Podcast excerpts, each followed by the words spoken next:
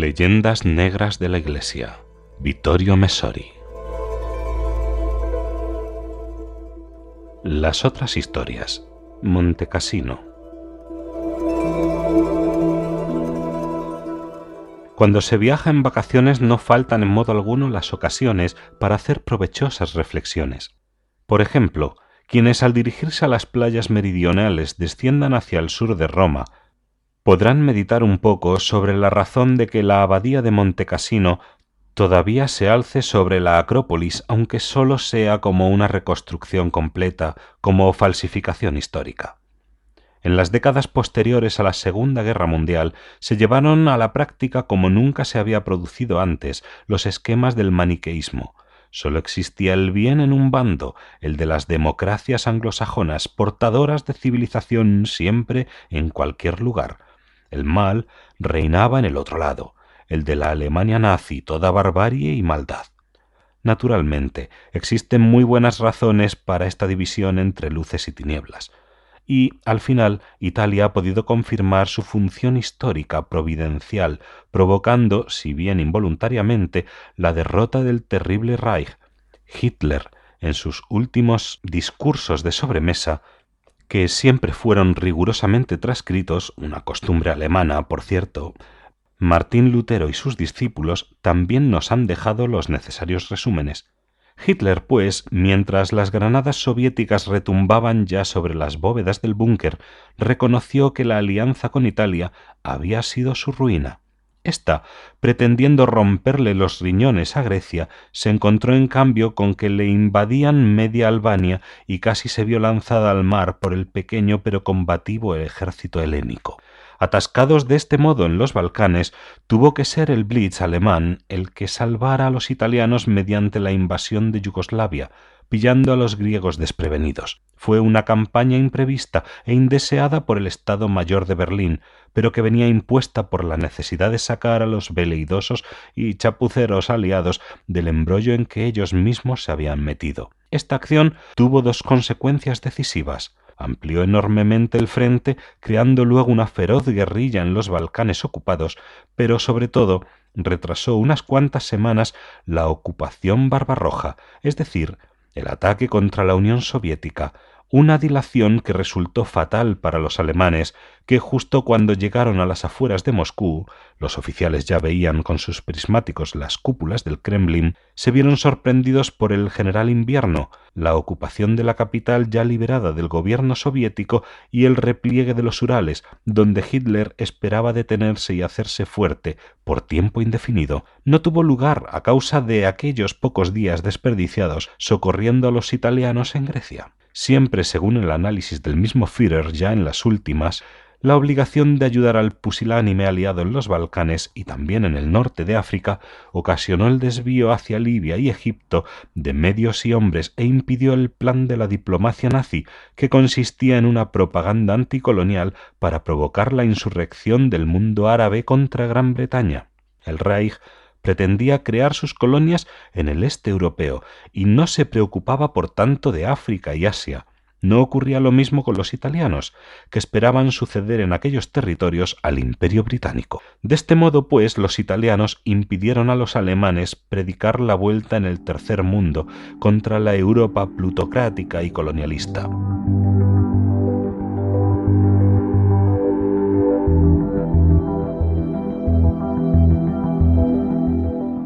No olvidemos que por el Berlín de la guerra pululaban jefes islámicos como el Gran Muftí de Jerusalén, una unión ejemplar que ayuda a comprender mejor la actual situación en Oriente Medio.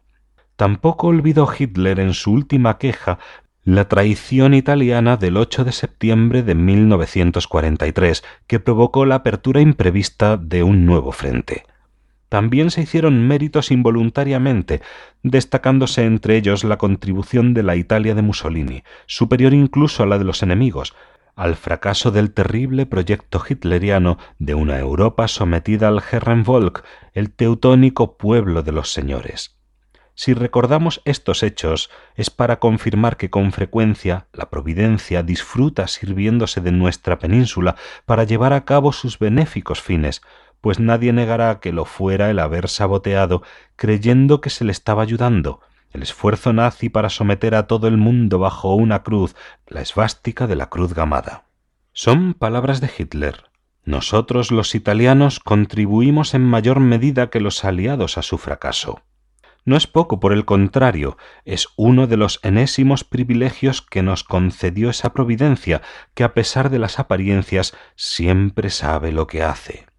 Pero era Montecasino lo que había provocado nuestra reflexión. Conviene volver a ello para observar que el odio anticatólico, no hay otra explicación, llevó a resquebrajar el esquema civilización angloamericana contra barbarie alemana. En esta celebérrima montaña, situada al sur de Roma, fueron nada menos que los nazis quienes cumplieron el papel de amigos del hombre y de su cultura.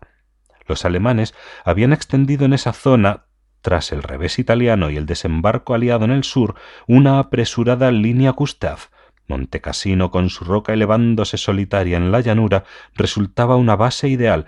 pero el mariscal de campo Albert Kesserling, un católico bávaro representante de la antigua casta militar prenazi, que añadía a la dureza de su peculiar concepto del honor, no se sintió capaz de fortificar el lugar exponiéndolo de ese modo a la destrucción. Los alemanes, hijos pese a todo de uno de los países más cultos del mundo y católico al menos en un tercio de su población, sabían bien lo que representaba para la civilización universal el lugar donde reposaba junto a Santa Escolástica Benito de Nursia, que no por casualidad fue proclamado principal patrón de Europa. Aquí se escribió aquella régola que durante el derrumbamiento de la civilización clásica contribuyó en gran manera a salvar lo mejor del mundo antiguo y a inaugurar el nuevo. Aquí, en los grandes escriptoria, los monjes habían copiado obras inmortales que de otro modo se habrían visto destinadas al olvido o a la destrucción. Aquí se encontraba el corazón de un probo ejército que desde Escocia a Sicilia había trabajado durante más de mil años por la salvación eterna de los hombres, pero también por una vida mejor en la tierra. Así pues, contra cualquier fórmula táctica y estratégica, Kasserling excluyó Montecasino de la línea de defensa, permitiendo que dentro de esos muros venerables hallasen refugio una multitud de prófugos heridos, enfermos, viejos y mujeres que eran acogidos por los monjes. Es un dato conocido en la actualidad que los aliados, principalmente los americanos, sabían que en el monte y el interior de la abadía no se hallaban tropas alemanas también lo es que decidieron la destrucción por motivos no militares, empujados por un deseo de destrucción que sólo puede explicarse por el deseo de hacer desaparecer de la faz de la tierra uno de los símbolos más significativos del detestado papismo católico.